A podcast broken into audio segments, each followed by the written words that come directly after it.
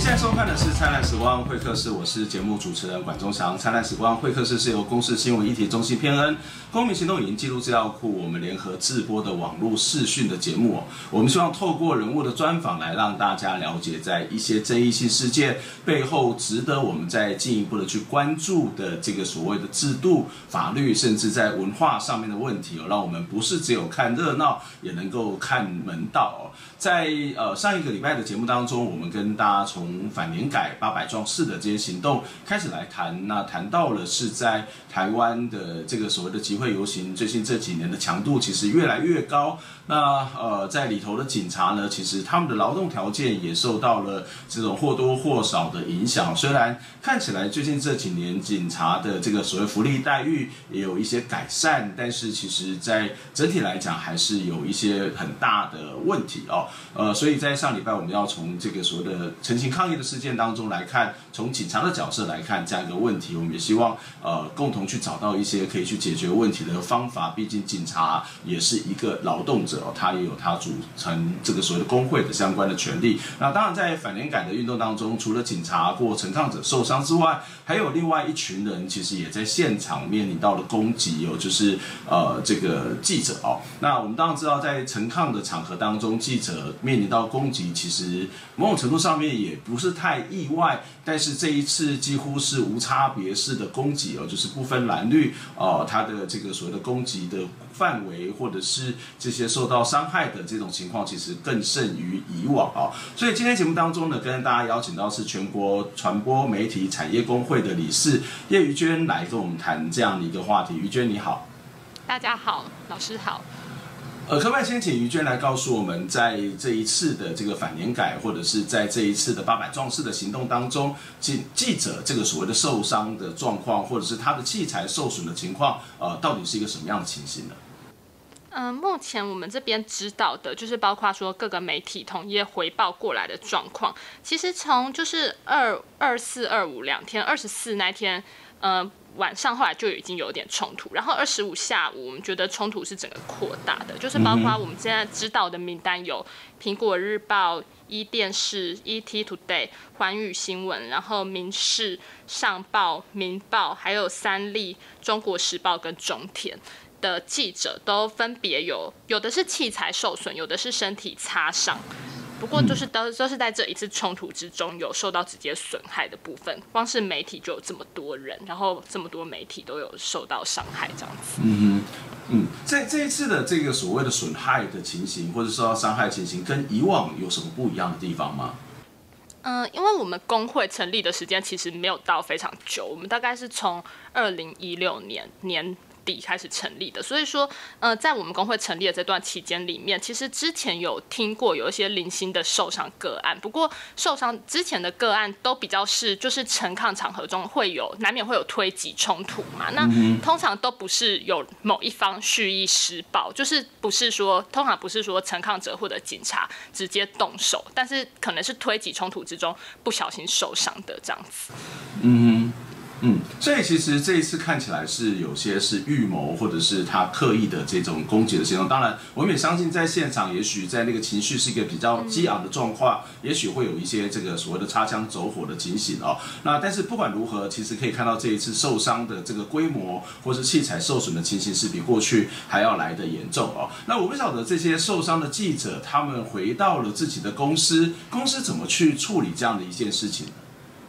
嗯，我们自己的会员就是他。当时他包括他的手指有擦伤，跟他的器材是毁损的状态。那我们后续跟他了解是说，因为他是一家新的网络媒体，然后他是说，嗯，他们媒体公司的老板算是蛮注重这件事情，所以说目前器材损毁的部分，公司说公司会负起责任，然后他也有依目前的类似职灾补偿的部分去做申请。对，但是这是我了解目前我们会员的状况。那有。更多刚才我提到的其他媒体同业的状况，我这边就不是这么清楚，后续的处理情形怎么样？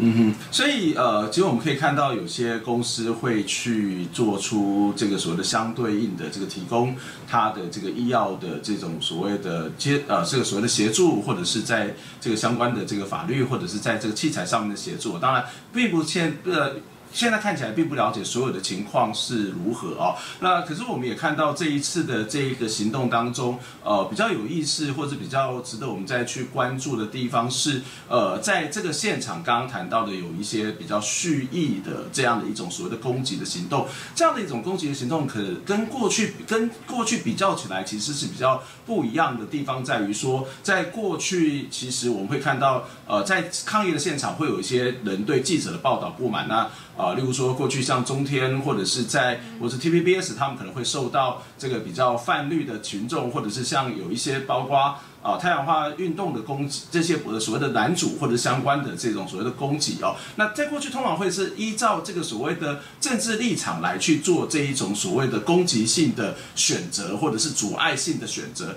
那这一次比较不一样是为什么它会变得是一个几乎是一种无差别式的这种攻击？在你自己的观察，这样的一种。攻击的行动跟过去有什么不同吗？嗯，因为当天其实我不是在现场，我是听到我们会员跟其他同业的回报。但是当下的状况是我听到的状况是说，呃，陈抗者当下应该是觉得记者，呃，一方面是不满，就是记者可能过去媒体对他们整个运动的报道。然后另外一方面应该是觉得这样子有被搜证或什么的嫌疑，就他们好像是看到摄影器材之类的东西变得非常敏感，然后开始去类似说只要看到有人拍就会叫他不要拍啊，然后有人在直播就会去把他的直播镜头关掉之类的。对，然后确切原因其实我觉得我我也不太清楚说后来怎么会变成这样子，可是我自己在推测可能是。呃，他没有感受到，就是整个社会的氛围上面，好像对他们的行动不是那么支持。嗯哼，嗯哼，这其实是一个还蛮可以理解的一个事情，就是我们过去也常会在街头上面看到这个大家很辛苦、很努力的去。做抗议，然后有一些诉求。那不管这个诉求社会接不接受，但是我们总是抗议者总是会希望这个议题是被听见、被看到，那甚至可以进而被讨论。可是，在这些年改的这些所谓相关行动当中，坦白说，我们大部分的媒体都看到的是冲突的这个面向比较多。但是回到那个年金的制度上面的讨论，相对之下它是比较少的哦。那当然，在这个现场里，我们看到这种所谓的采访的时候，会受到一些阻碍。甚至攻击。那其实在，在呃其他的记者采访过程当中，在这个抗议的过程当中，不是只有呃这个陈抗的群众会做这样的事情，警察也会有一些拦阻记者报道的事情，不是吗？嗯、呃，对，呃，这部分以前我自己是有经历过类似的状况，然后当时也是在陈抗场合，然后那个时候是收费员抗争的时候，有到毛志国、嗯、那个时候的行政院长毛志国。家去抗议，然后那时候是在公在他的公寓外面那边，其实那时候就是有警察会一直要阻挠我去拍照等等的。然后当下是因为其实我不太想要，就是我会觉得我在那边并没有所谓他讲的妨碍公务或者什么，我只是站在那边拍照。可是他是一直要驱逐我离开，所以我是一直不走。那到后来他可能有点火了，他就直接把我从三楼拖到一楼去。然后这是我自己。过去经历过的，然后，嗯、呃，我觉得这件事情是，就是当下真的是很愤怒，然后很生气，然后，然后，然后当下，不过因为当下并还没有这个媒体工会嘛，然后当下我也没有隶属于任何工会或者是任何团体，所以当下我会觉得我好像是自己一个人要去面对这件事情，就是当然会有一些同业或者呃同事的支持，可是就是当下好像没有一个团体的东西可以出来。主张这件事情，嗯哼，嗯，所以最近这几年，我们可以看到，在陈抗的现场，刚谈到的各式各样的风险特别的多。不过，我想警察也好，或是这些群陈抗的这个群众也好，去阻止这个记者采访，某种程度，它其实也是一种违违反的这个新闻自由。那在当下，记者通常会是什么样反应？怎么样的回应？面对这种所谓的攻击性的群众，或者是去阻碍记者采访，甚至刚谈到类似施暴的情形，记者都会怎么样去回应呢？我觉得记者通常对于警察这块非常非常敏感，因为就是我觉得站在警察的角度，他也常常把记者认成陈抗者，因为他也常觉得说，嗯、呃，你好像也是打算搜证啊，然后去举发我们类似说执法不不当的情形等等，所以就是记者当下，我觉得像有时候可能自己没有注意，没有挂一些。牌没有挂一些媒体证或什么的时候，就非常容易，警察会觉得你是陈康泽，所以他会一直要把你排除。然后后来也是因为发生过太多这种警察要排除的事情了，所以我觉得现在大家采访会比较小心，要挂媒体证，因为就是毕竟你之后要主张自己权利的时候，你可以很明确的跟跟政府、跟美、跟警察说，就是哎、我其实是记者，我并不是说是。今天是要来干嘛的这样子？但是，嗯、呃，我觉得现在的状况是，像这一次冲突，会觉得，呃，过去是通常是警察阻挠记者采访嘛。不过，我们过去的状况其实比较少遇到是陈康哲这边在阻挠记者采访。对，然后所以说这一次我们得知这个情形跟要发声明的时候，其实我自己本身一开始也蛮犹豫的，因为嗯，怎么说？会觉得嗯嗯。嗯，因为过去发生过类似很多事情，其实真的都是警察不让记者拍，或者是警察硬是把记者架离现场。然后我觉得之前我们是发，我们之前也发过类似的声明，都是对于这种陈抗场合。警察他没有，就是他有点在阻挠新闻自由，在阻碍记者采访这件事情。那我觉得那个目标很明确，就是你在面对一个公权力的执行跟国家机器的部分。可是，呃，这一次是因为施暴的对象是陈抗者，所以一开始要拟声明的时候，其实我自己是有犹豫的，因为我会觉得我要谴责的是暴力这件事情。可是如果说我要谴责施暴的陈抗者，好像变成我是在。又在污名化一次所谓的陈抗运动这件事情，所以我觉得一开始要你的时候，我自己有点不知道那个下笔的轻重要到什么程度。对我来讲，我可能会觉得就。就是简单讲一下，然后，然后主要是要告诉媒体说，呃，你有退避权，然后你可以做什么只在补偿。但是后来我们理事彼此揭开，有有在讨论，然后我们觉得其实这次的情况是真的蛮严重，因为过去可能是很零星的个案嘛，例如说一两家媒体，而且有的可能还是被所谓被认为比较 被他们认为比较非主流，可能比较类似公民媒体这种。可是因为这次的状况比较是。几乎是所有的媒体，然后不分立场、不分颜色的，就是有点像是整个媒体业都被针对。所以后来我们觉得，我们的声明上面可能还是不能够太轻轻带过这件事情。所以后来的措辞就有在修改的比较严厉一点。对，但是我觉得大家的本意并不是要说陈抗者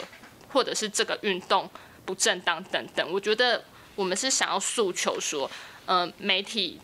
呃，媒体工作者他到现场去采访，他也是必须负担很多的职业的风险在。然后我们想要告诉所有的媒体劳动者来讲说，就是大家在面对这种事情可以怎么做。嗯哼，不过我觉得这有一个有意思的地方，就是同样是所谓的施暴，同样是阻止采访，同样可能都是限制自由，呃，新闻自由。为什么你们会有这样的一种在心理上面、态度上面觉得它应该要分开来看的这种差别呢？嗯、我不太确定其他人怎么想，但站在我自己的角度，我会觉得，毕竟我们工会，我们也算是过去也曾经在，例如说，呃，反劳基法好了，我们也曾经在街头上面，我们也曾经去抗议过政府。那那那个时候，我觉得是可以感觉到说，嗯、外界有时候对于陈抗的运动的那种某种敌意之类的东西，所以我觉得在这部分来讲，其实，呃，工会的理事们，我觉得大家是比较可以。去同理陈抗者那种心理的状况，好比说，呃，政府怎么讲都讲不听啊，或者是手段有可能会演变得越来越激进，这部分。嗯嗯，但是其实，在大部分人的这种想法当中，记者他都应该要保持一种客观性或者是一种中立性。那但是，其实按照你的说法，会不会有人就会觉得说，哎，你其实相对之下可能跟从抗者有比较类似的经验，你可能会某种程度上面会甚至是一种同情。那这个会不会造成在采访上面的某种的偏颇？那或者说，它其实只是一种同理的展现，而不会去影响到实际采访工作的差别呢？我们先休息一下。待会再来继续谈这样一个话题。欢迎该团体张一波准备要冲入去莲花院中山南路大门口的时阵，除了甲警方爆发激烈的冲突，抗议民众嘛攻击记者，甚至抢走记者的相机，有真侪记者拢受伤。我是他们第一个打的记者。为什么？他们打完之后就开始冲冲第八院，嗯，然后之后进去了，每个都被打，我是整整个人被推在那个分割岛上，就突然四五个人把我围住，把我头按到地板上，然后开始抢我的相机，然后还拿那个胡椒喷雾喷喷我脸上，一大堆手脚过来踹我打我，左右手就是有挫伤啊，然后还有脖子也有挫伤。专团媒工会目前接到已经有超过二十名媒体记者受伤，部分已经送医治疗，嘛到警察局备案提告。专团媒强烈谴责暴力的行为，人数还在陆续的增加。我们希望政府跟陈抗团体都能够负起他相应的权利，保护我们记者在现场采访活动的自由。来政部长叶俊龙嘛批评，欢迎该团体拍媒体是对民主的糟蹋，攻击警察造成八十四名的警察受伤，是对国家公权力法治严重的挑战，已经超过正常民主法治社会应该有的红线。对于任何违法脱序的行为，绝对依法就办，没有任何一点点容忍。叶俊龙嘛呼吁欢迎该团体的定情抗议行为，要维持应该有的格调，唔通刺激台湾社会的忍耐度。专团媒工会嘛，爱政府跟媒体头家应该爱保障新闻从业人员的劳动安全，呼吁记者必要的时阵，会使马上来停止采访，保障家己安全。记者综合报道。欢迎再次回到《灿烂时光会客室》节目的现场，我是节目主持人管中祥。今天邀请到的是全国传播媒体产业工会的理事叶于娟，来跟我们继续谈从反联改的这个运动，所谓八百壮士的这种所谓陈抗事件，来谈这个记者当下的采访以及相关劳动权的问题哦。于娟你好，你好。呃，我们刚刚在上一段的节目当中有提到说，在呃，这个采访的时候，其实一般的记者都被认为是一个比较应该要客观中立的这个角度去做报道。但是其实你刚刚有提到一个现象，我觉得非常有趣，就是呃，即使你们面临到了同样的攻击，面临到了这一种所谓的呃限制采访，对新闻自由有可能伤害，你们在发表声明的时候，其实也都还会考虑到陈抗者跟记者，呃，陈抗者跟警察这个对象不同的这种差异哦。但是你们是记者，应该跟他们都是保持的一种所谓的一定的距离，那你们在心理上产生这种差距，反而会比较同情这个所谓的陈抗者，比较能够理解陈抗者，而相对之下是面对这个国家机器，你们不会面临到这个所谓的采访的时候不够客观中立的质疑吗？嗯、我觉得刚才我讲的这段话，我觉得应该是说我讲这段话的。身份比较是工会理事，可是并不是说，呃，如果我是记者的话，我会有相关的发言。因为如果我们拟声明是用工会的名义发嘛，那其实工会一般来讲，我们确实是比较多会跟社会运动比较有连接。所以如果站在工会的立场来讲，我觉得工会是比较可以同理陈抗者的状况的。然后，但是如果以媒体来讲，其实对我们来说，应该就是。这个状况是一致的，就是不论施暴者是谁，反正暴力都是我们要谴责的对象。嗯嗯哼，嗯，在这一次的这个所谓的记者在采访有关八百壮士的这个议题的时候，其实也面临到一些攻击。那么你提，你们也发表了声明哦。那这个声明当中有特别谈到职业安全卫生法的第六条，那以及这个职业安全卫生法的第十八条。这里面是这样讲的：职业安全法第十呃第六条第二项第三款里面规定说，雇主对下列的事项应该妥为规划及采取必要之安全措施。那第三。像这边有提到说，执行职务因他人行为受身体或精神不法之预防，必须有这些预防。然后呢，在这个同一个法条里面的同同一个安全法里面的第十八条第一项有提到说，工作场所如果有立即发生危险之余时，雇主跟或呃，或者是工作场所的负责人应该立即去停止作业，使得这个劳工能够退避到安全的现场啊。所以，其实你们会希望按照这个职业安全卫生法的这个相关条文，呃，当你们在现场遇到了一些危险，特别是刚谈到了陈抗的情形，就会希望雇主能够去啊、把你们撤离或者是停止相关的作业工作，是这样的一个意思吗？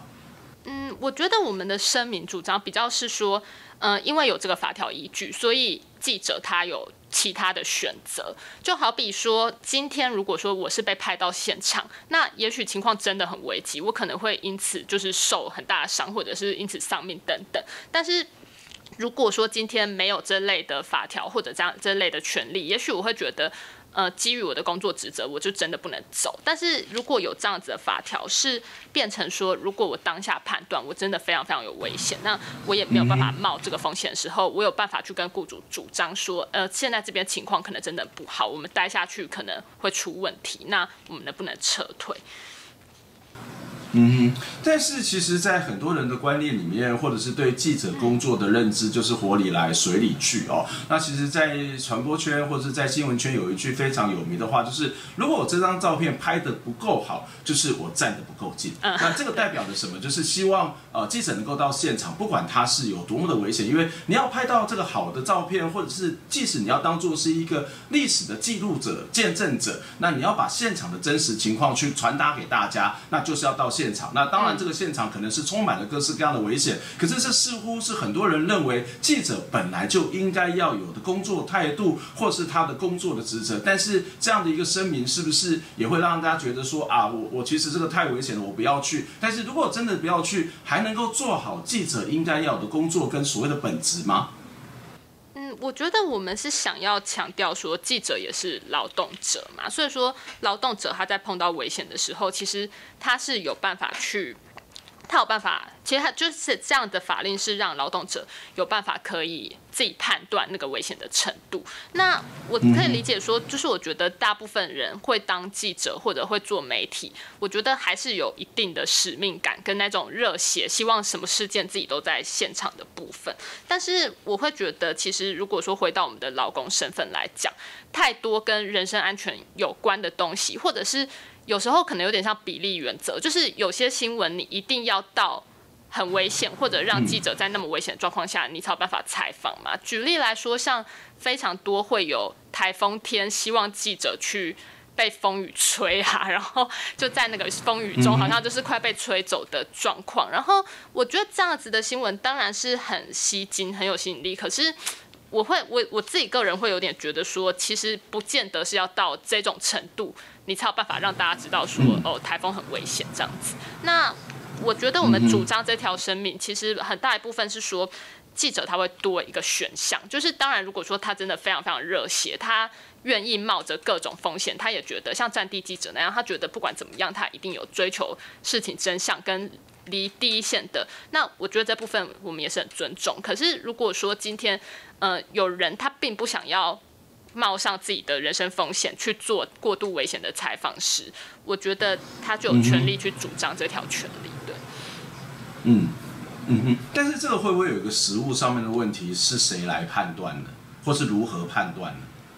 嗯，我也觉得这件事情可能会比较困难。像之前常常在讲一些台风天退避权的，就是那个线。到底要切在哪里？好比说是县市政府停课，还是说你的风雨要到几度？但是我觉得现在在食物上面。可能很少人会真的直接拿法条去跟雇主说，哎，我这一条怎么样，什么什么，你所以你要让我走。但是我觉得这个状况是说，如果真的到了很危险，好比说可能随时会死掉或什么，我觉得是可以马上跟雇主通报说，我现在真的没有办法在现场。那你可能可以先撤。那如果撤了，如果事后雇主真的有怪罪，他真的觉得说你那天怎么没有坚守职责，你这样子算旷职，或者后续有这种责任追究的时候，我觉得。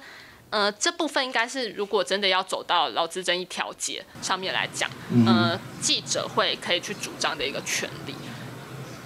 嗯哼，所以这对对你们而言，它其实是一个权利的一部分，然后它其实是另外一种选择。那至于这个选择之后的结果是什么，恐怕。在台湾还没有这种所谓的类似的个案，而且我觉得你刚刚谈的一个还蛮重要的观点，不见得所有的人他都一定会用这个法条来去做自我保护，因为会去选择这个工作那个所谓的热血，或是对那个所谓的事件本身的这种所谓的积极性，恐怕都会比更多的人更强。那只是说，当如果有人不愿意，或是真的危险的时候，至少有一个保护的这个措施哦。那可是类似这样的一种所谓的讨论，可能也会发生在这个所谓的记者工时的部分哦。那当然我。我们知道工会提到说，记者的工作它不是责任制，呃，所以但是有人会觉得说，它就是责任制啊，因为这个在采访的现场，你要跟我算一天八小时的工作，其实是非常非常困难的嘛。那有很些很多事情，你可能要私下去部件，有私下的关系的去那些维系，或者是有些事件，它就是例如说最常被举的例子，像太阳花是连续的十几二十天。这么长的时间，那你这个如果离开那个现场漏掉了新闻怎么办？所以有人会这样子去质疑说，诶，那这样的一个记者的采访是不是同样也没有办法去好好的？如果只是去坚持的这种所谓的八小时的工作，这种所谓的工时的情形或者休息的情形，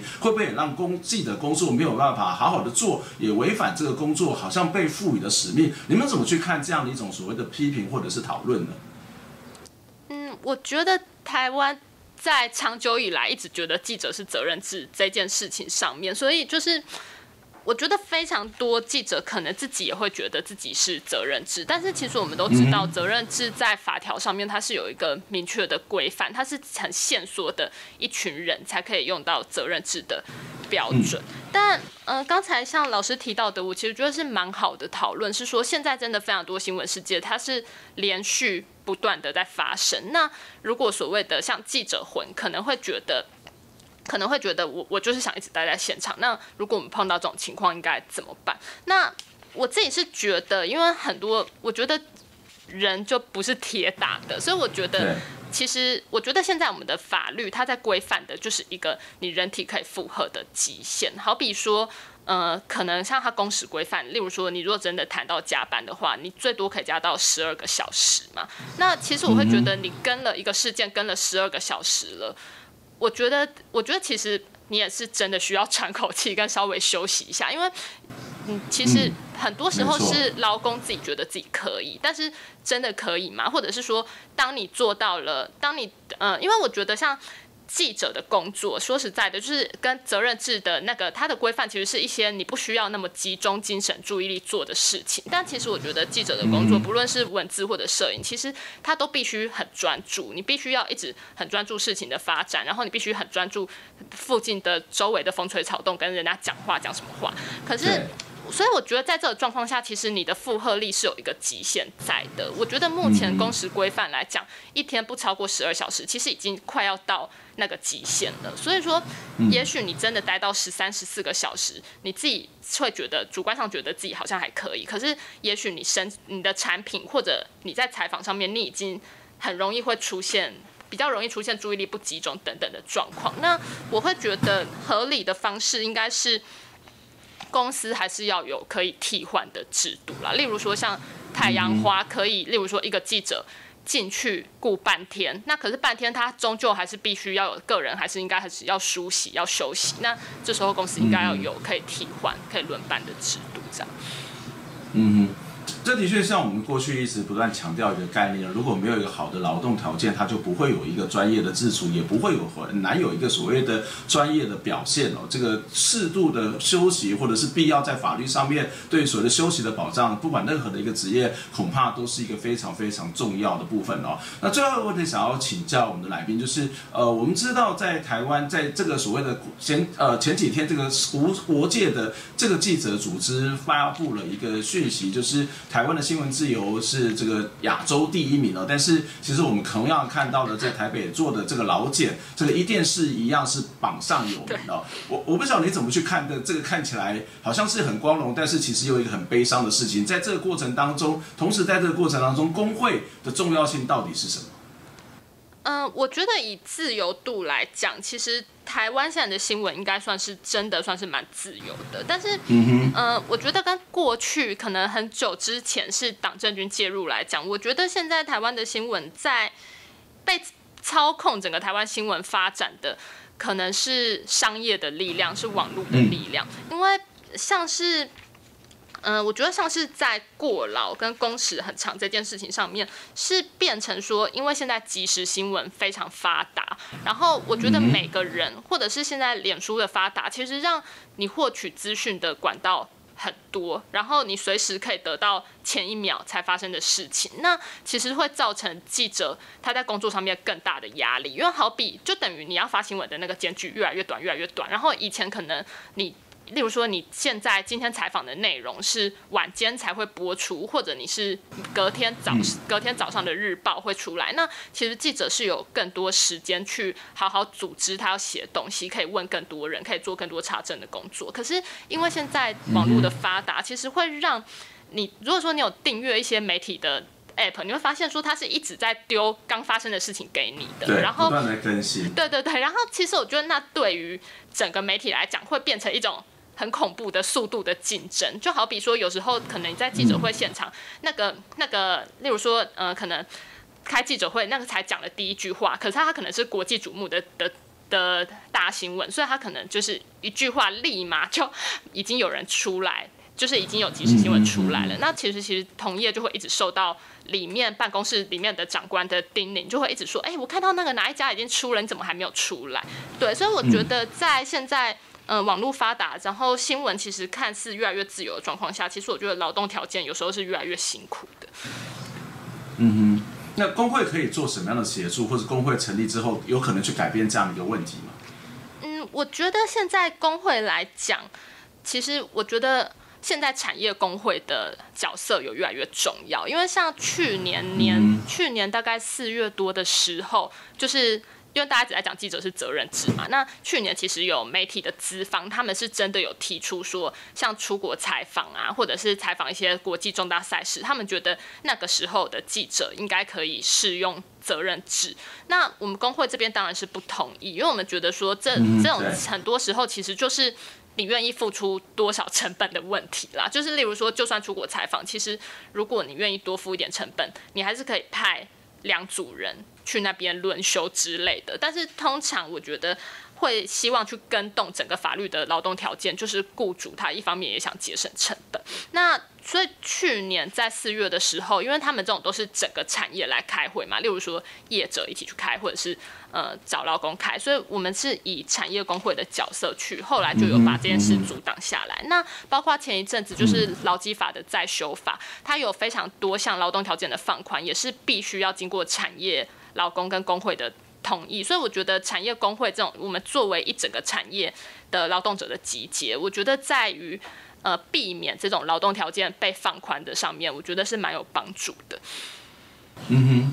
的确，这是一个非常重要的一个发展的方向。这十几二十年来，我们可以看到台湾的记者越来越具有这个劳动意识哦。那面对这些所谓的老板的不合理的这个要求，其实也慢慢发展出一些能够相对应抗衡的这个力量哦。那当然，就还是要不断的强调，在我们节目当中不断的在提到的一个部分，就是虽然我们希望这个记者的表现很好，我们希望我们的新闻的专业能够有好的发挥，可是有一个前提，就是那个劳动条件到底好。不好，刚呃，我们来宾也特别告诉我们，在过度竞争的状况底下，其实记者能够去生产出好的品质、好的新闻，其实它的难度反是更高。今天非常谢谢于娟来接受我们访问，希望下次有机会再跟你请教相关的问题。我们下礼拜空中再会，谢谢，拜拜。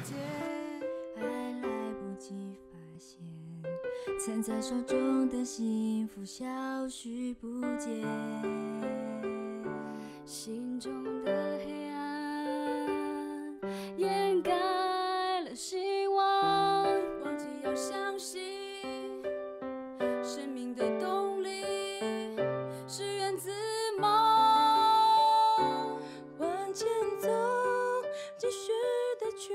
往前走，继续的去梦想。